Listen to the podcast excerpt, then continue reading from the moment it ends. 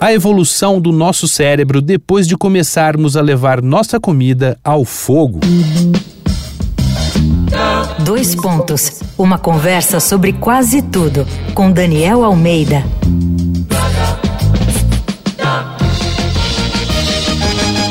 Nesse episódio da série A Ferro e Fogo aqui do Dois Pontos, a gente tem que falar de comida, ou como nos alimentamos, ou como o fogo mudou tudo isso.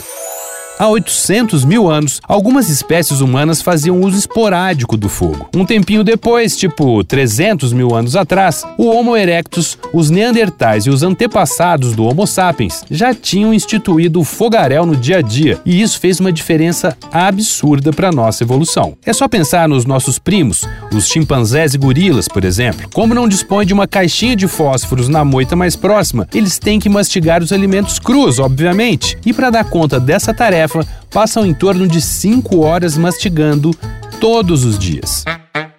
Alguns estudiosos acreditam que o hábito de cozinhar tem uma relação direta com o encurtamento do trato intestinal e o crescimento do cérebro humano. O que faz sentido, tanto o intestino longo quanto um cérebro grande consomem muita energia. Com o tempo e os ranguinhos cozidos, claro, nosso intestino se encurtou e tinha energia sobrando para chegar no cérebro enorme dos neandertais e dos sapiens. A domesticação do fogo abriu inúmeras possibilidades. Agora dava para comer trigo, arroz e batata que viraram itens essenciais da nossa dieta, cozinhar também matava germes e parasitas que infestavam os alimentos. Ficou mais fácil também digerir iguarias como nozes, insetos e carniças cozidos. E o melhor, o pessoal tinha mais tempo livre para apreciar a natureza e curtir a família. Mas falando sério, por outro lado, o fogo era um poder tremendo e sem dono.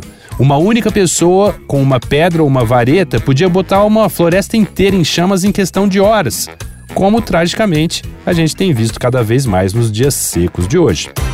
Vai lá no arroba Danico Illustration e dá uma olhada nas ilustrações que eu estou fazendo inspiradas na série A Ferro e Fogo. Eu sou Daniel Almeida, dois pontos. Até a próxima.